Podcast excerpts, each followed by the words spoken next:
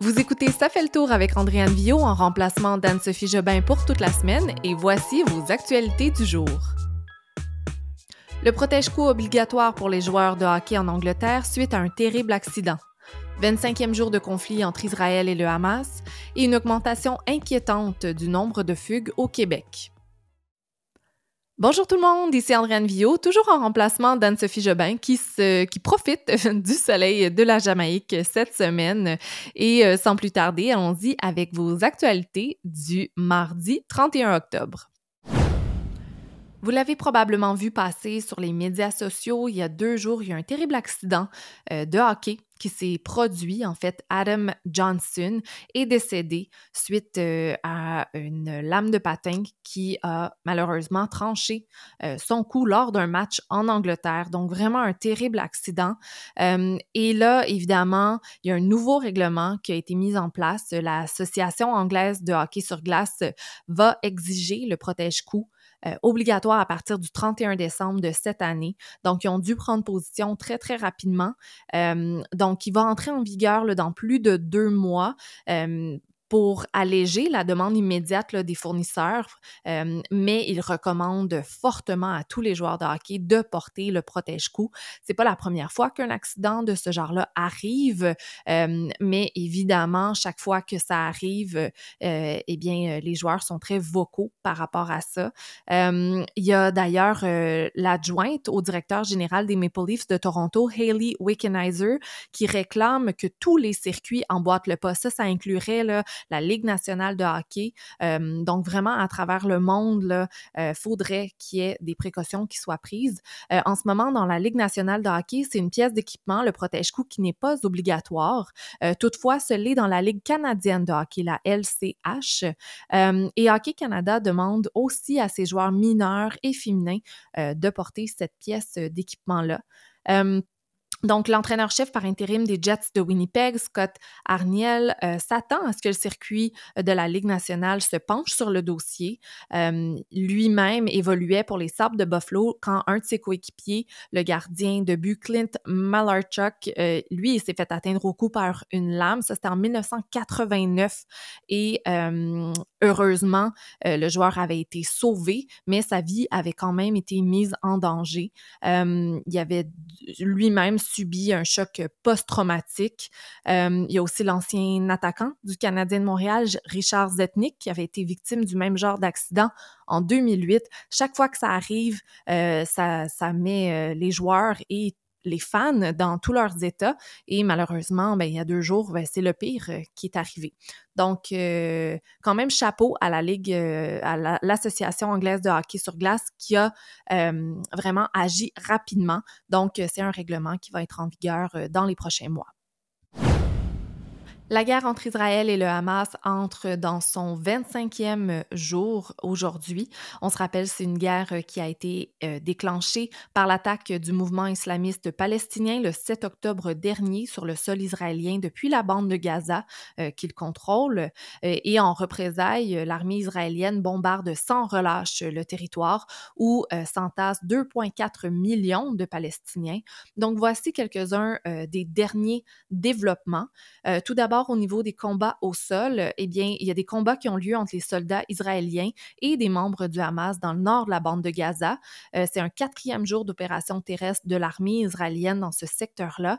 Et ça, ça vient suite euh, au rejet par le premier ministre israélien Benjamin Netanyahou de tout cesser le feu. Euh, également, sirènes d'alerte en Israël. Il y a des sirènes d'alerte aux roquettes tirées par la bande de Gaza qui ont retenti, retenti dans le sud d'Israël, à la limite limite du territoire palestinien. Ça, c'est ce qu'a indiqué l'armée. toutefois, il n'y aurait pas eu de victimes à ce niveau-là. Sinon, dans la ville de Gaza, il y a des frappes aériennes israéliennes qui ont touché dans la nuit dernière un complexe abritant une école et un centre culturel géré par l'Église grecque orthodoxe. Ça, ça vient de certains témoignages, mais c'est difficile d'avoir leur juste parce que présentement, les différentes agences de presse n'ont pas accès à toutes les informations.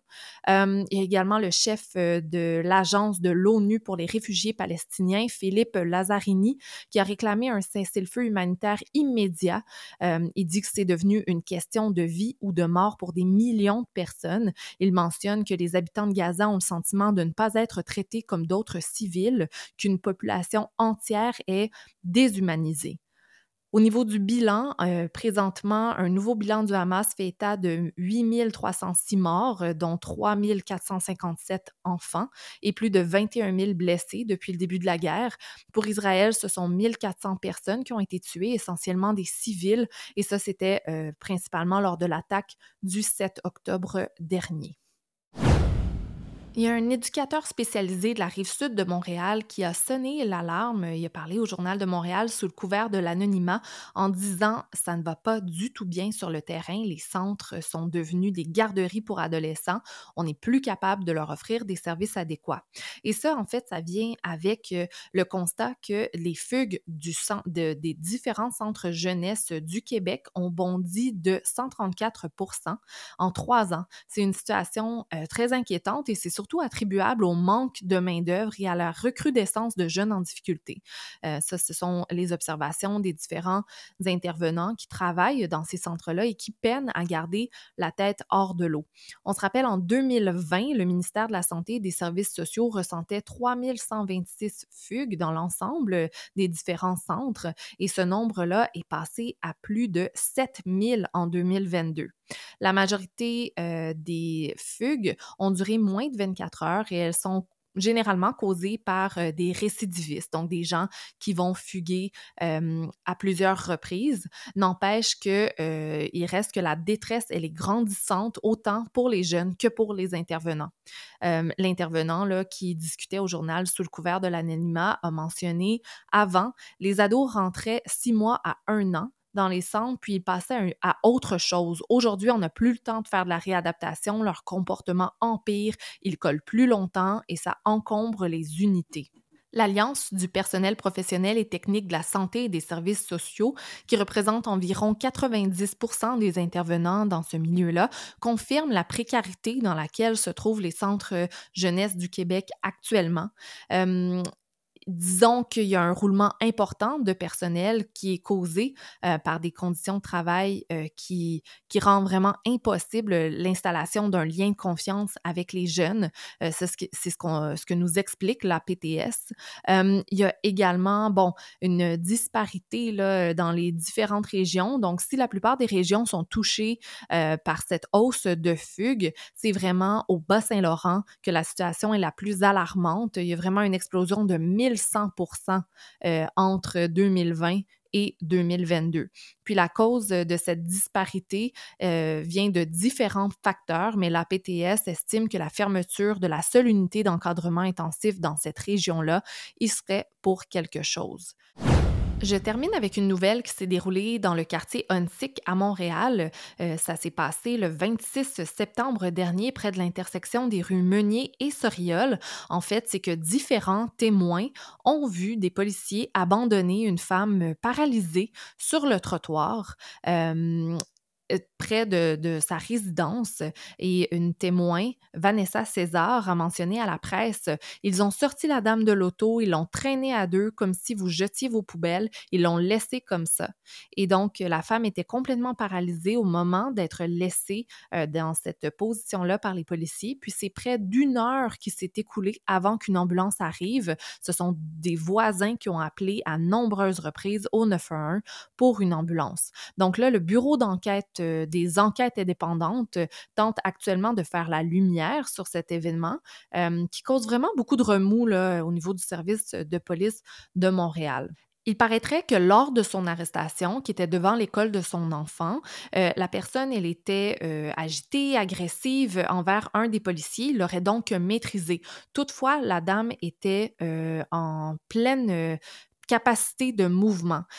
Euh, c'est euh, quelques minutes plus tard, alors que les policiers voulaient la libérer, qu'elle a mentionné être incapable de sortir de la voiture. Elle mentionnait avoir des douleurs au cou et des picotements dans ses membres.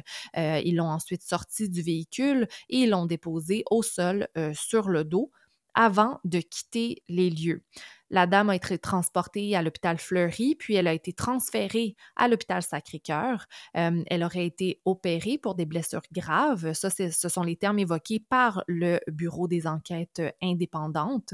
Euh, et, selon les informations de la presse, la femme souffrirait toujours d'une grave paralysie près d'un mois après les événements.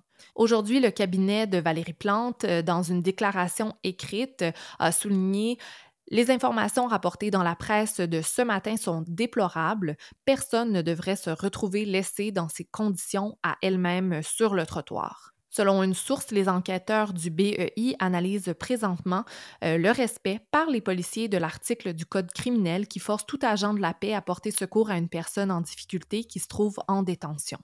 Donc, euh, on va continuer de suivre ce dossier. C'est ce qui termine l'émission d'aujourd'hui. 31 octobre, c'est l'Halloween, donc je vous souhaite de passer une superbe soirée. Si vous passez toujours l'Halloween, amusez-vous bien, euh, mangez plein de bonbons et on se retrouve demain pour une autre émission de Ça fait le tour. Bonne soirée tout le monde.